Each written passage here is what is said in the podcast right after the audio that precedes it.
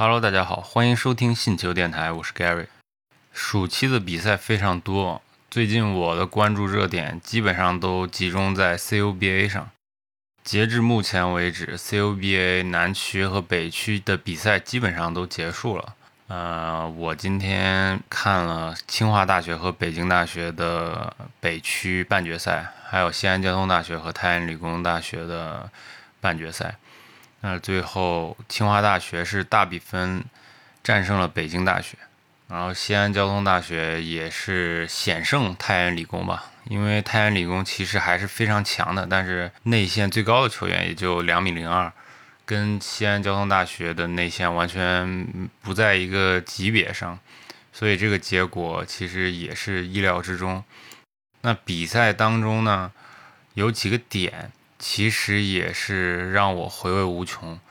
就太原理工大学在最开始其实比分咬得特别紧，但他们几个后卫让我印象非常深刻，一呃一系列的走步、翻腕、二运。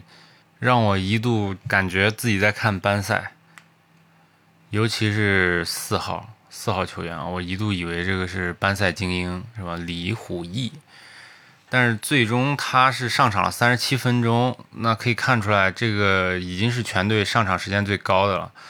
但是他迈那两步，你很难想象他是一个 CUBA 一级联赛的球员。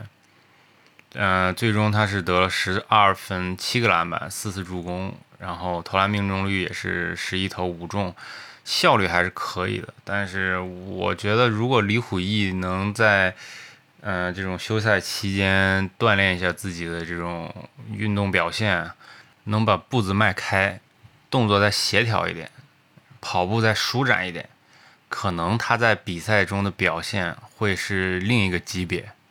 嗯，我们知道太原理工啊，在之前是 CUBA 的西北王，一直打得很强。但是最近几年可能因为变成南北分区了，然后呃又南北分区其实清华北大一直也非常强，然后包括我们的郑州大学是吧，西安交大一直压着太原理工。但是太原理工因为这个学校的关系吧，可能他招的球员整体的就是在高中阶段。不是最优秀的那些球员，但是这个教练能把这一帮球员带到现在这个阶段，因为他们现在已经是四强了嘛。虽然这场比赛输了，那后面跟北大结果其实只是一个排位，他们依然能进到最终的这个 CUBA 总决赛，还是很励志的。反观西安交大这边，从第二节开始基本上压着打，因为内线优势实在是太大了，所以说。呃，外线的空间也拉得很开。呃，这场比赛，西安交大一共有五位球员得分上双，然后得分最多的就是中锋孙富宽，二十四分。呃，篮板倒没抢几个，一共七个。呃，球队篮板最多的是卢杜伟，一共抢了十个篮板，然后十五分，七个助攻，基本上将近两双的数据，还是很全面的。所以孙福宽，我。还是挺看好后面跟清华大学的比赛的。虽然这个北区冠军或者亚军只是对最后，呃，CBA 八强的时候排位有一个影响，但是还是希望西安交大能，嗯，利用自己的优势吧，跟清华大学抗衡一下。毕竟如果能赢了清华大学，然后最后走到 CUBA 总决赛的时候，自信心和输掉这场比赛的结果是完全不一样的。那我们再来看一下北京大学和清华大学这场比赛啊，其实北京大学从场面上来看，基本上是一边倒，因为北京大学内线也是非常弱。嗯，这场比赛清华大学一共抢了四十六个篮板，北京大学一共抢了三十三个篮板，这其实就能很说明问题。然后北京大学这边一共有三十二十三个失误，清华只有十五个失误。结果其实也说明了一些问题吧，但是我这边不是太想讨论，就是这些数据的东西，在整个现场观感来看，北京大学就非常没有凝聚力。第四节，北京大学的球员倒地了，他方圆五米，大概十秒钟没有人来管，然后队医也没管，队友也没有人过来关心，可能太累了，对吧？嗯，我们知道最近天气也特别热。大家想节省一下体力，但这是你的队友啊，这个球队的凝聚力就反映在这些细节上。那在第三节的时候，王思博也受伤了，但是这个教练呢就一直让他在场上打。确实，王思博的能力很强，然后得了很多分。但是这个比赛我们说了，就是你赢和输只是关系到你最后总决赛，就是八强比赛的排名对阵是谁。但是你北大底蕴放在这儿，有张宁、朱明镇，这都是以前已经是 CBA 的选手了。然后现在的这些球员也不差，都是优中选优选出来的。现在整个 CUBA 选材不就是你清华北大先选，选完之后其他球队再选嘛？所以不用害怕。没必要把自己的主力放在场上，在受伤的情况下让他一直在打，其实很影响后面的比赛的，而且对整个球队的军心也不是特别稳。因为你有一个球员受伤了，那这些其他的替补球员或者是角色球员，他要想一想是不是这个球员没法打，如果没法打，我们怎么办？然后还有一个细节啊，就是明知道清华大学的整个内线高度比我北大要高那么多。还是坚决的往内线在突破，然后效果也不好。但是外线呢又有很大的空间，然后这些投手呢面对空位也不敢出手，只有在第四节的时候已经追分无望了，才开始投三分。其实效果很好，但是已经晚了。反观北大这边，位置非常清晰，打法也很合理。教练陈磊陈指导以前也是国家队的球员。把这支清华队磨合的非常好，但是清华大学其实有个很严重的问题啊，就是北大在第四节不是投了很多三分嘛？但几乎每一个三分，北大的防守球员感觉都是要上去垫脚的，就是那个防守防守脚啊，这个不是接球，不是野球，是大学生比赛，比较 old school 对吧？比较学院派，我们还是。以篮球为核心的，没有一些现在可能职业赛场上的一些东西。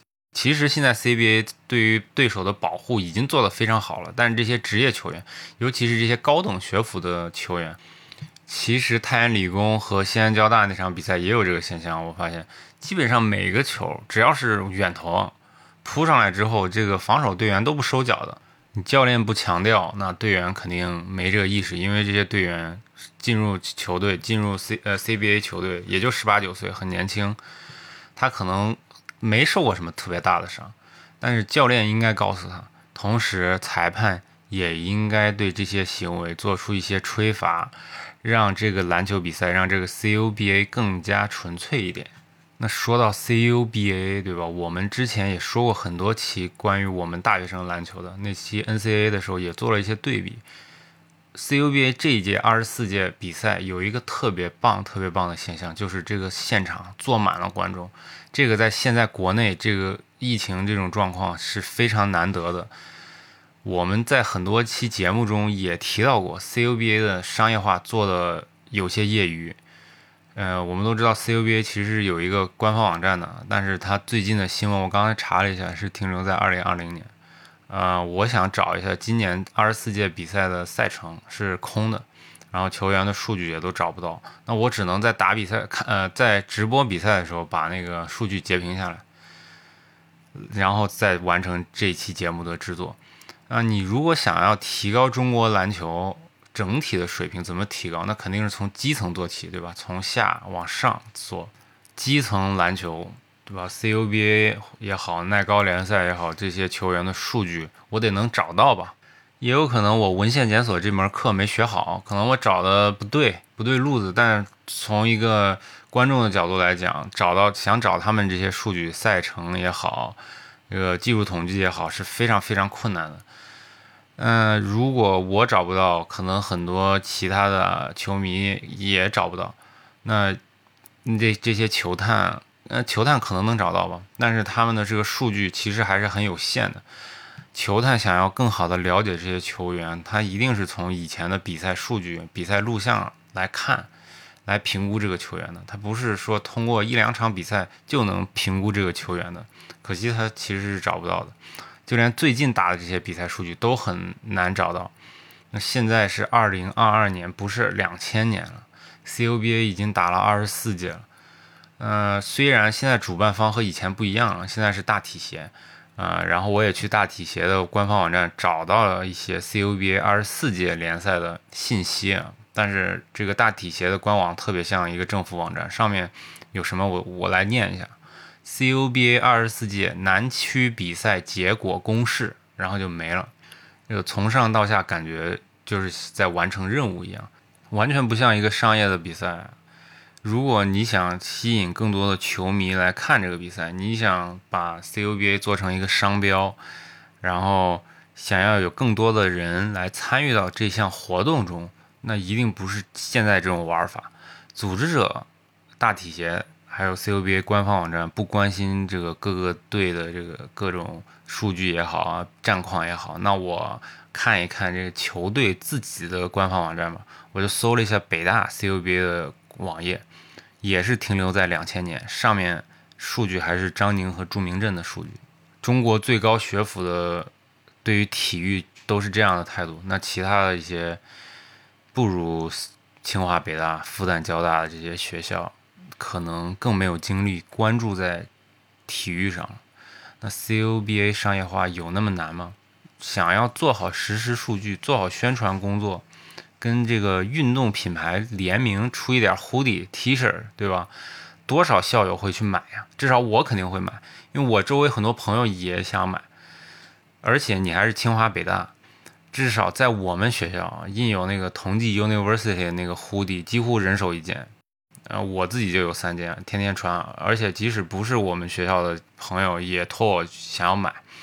这这不就是商业化吗？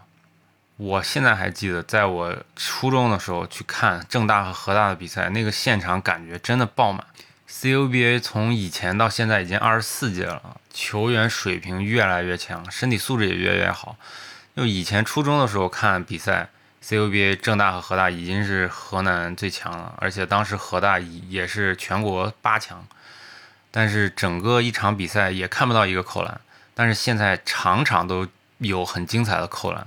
然后以前的 FMVP 对吧，古加尼他也进不了 CBA，但是现在每年 CUBA 往 C CBA 输送的球员就十几名，怎么就没法把这个 CUBA 做的商业化呢？市场化呢？这个非常让我费解，嗯，我抱怨了这么多啊，因为我们这个节目非常主观，对吧？可能很多人不是这样想的，可能它中间涉及到一些，呃，我们不知道的原因，所以它做不了我说的那些东西。但是我说这些只是希望这个 CUBA 能越办越好，对吧？因为以前就很早就有 CBA、CUBA 了。然后又有大超，然后又合在一起，又是 CUBA，然后又变成一级、二级、三级联赛，又那么搞得挺像 NCAA 的，呃，然后现在 NCAA 也转播了，我们看到了啊，篮球强国美国的大学生联赛，然后又看到自己的大学生联赛，我们的球员非常有热情，我们的观众也很有热情，但是我们的商业化，我们的这些周边辅助可能做的还是很有差距的。那从我一个球迷的角度来看，我们其实，在很多方面都能做好，而且也不难。我们现在的科技实力这么强，就是处理一个数据，对吧？可能也不需要那么多人力物力了，它只是搭一个类似于天眼的这种摄像头，对吧？我们现在做这种动作识别做的这么好，可能不需要一个场边的第四官员来一个一个记，就能把这些数据做的甚至比 NCA 做的也好。但是，只不过我们没去做。说这么多，都是还是希望 CUBA 越办越好吧。希望中国的这些基层的篮球越办越好。那说实话，就是有些抖音网红他举办的一些比赛直播的这个，还包括商业化做的，可能都比 CUBA 做的爆炸。说了这么多，我虽然好像一直在抱怨，但我也抱怨国足，但每场也会去看。一样，CUBA 只要有比赛，我一定会看。因为这个就是最纯粹的篮球，最纯粹的校园篮球。耐高我也基本上每场都会看。我相信这样的比赛，如果他的观众做的足够多，能吸引到足足够的人来现场看，或者在电视机前看，那么这个比赛一定会越做越好。这是一个良性循环。那今天的节目也差不多就这样，也希望各位听众朋友们多去关注一下我们的校园篮球。关注一下之后会举办的 CUBA 全国八强。我们今天的节目就到这儿。如果你觉得我们的节目还不错，也欢迎您把星球电台推荐给周围同样喜欢篮球的朋友们。感谢您。我们下期不见不散，再见。